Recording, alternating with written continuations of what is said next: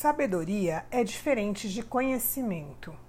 Uma pessoa pode ter muito conhecimento, ter inúmeras formações, ser culta, ler livros e não ter sabedoria alguma.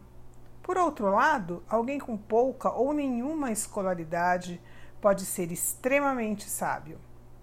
Sabedoria é aquilo que você aprendeu vivenciando determinada situação e não se informando sobre ela. Sabedoria é conhecimento aplicado à vida. É a lição que você extrai de uma experimentação e que incorpora na sua maneira de ser, pensar e agir.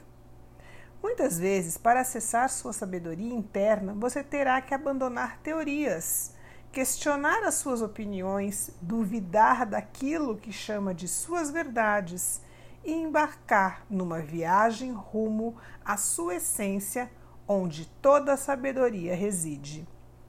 O seu eu verdadeiro, que é ilimitado, sabe.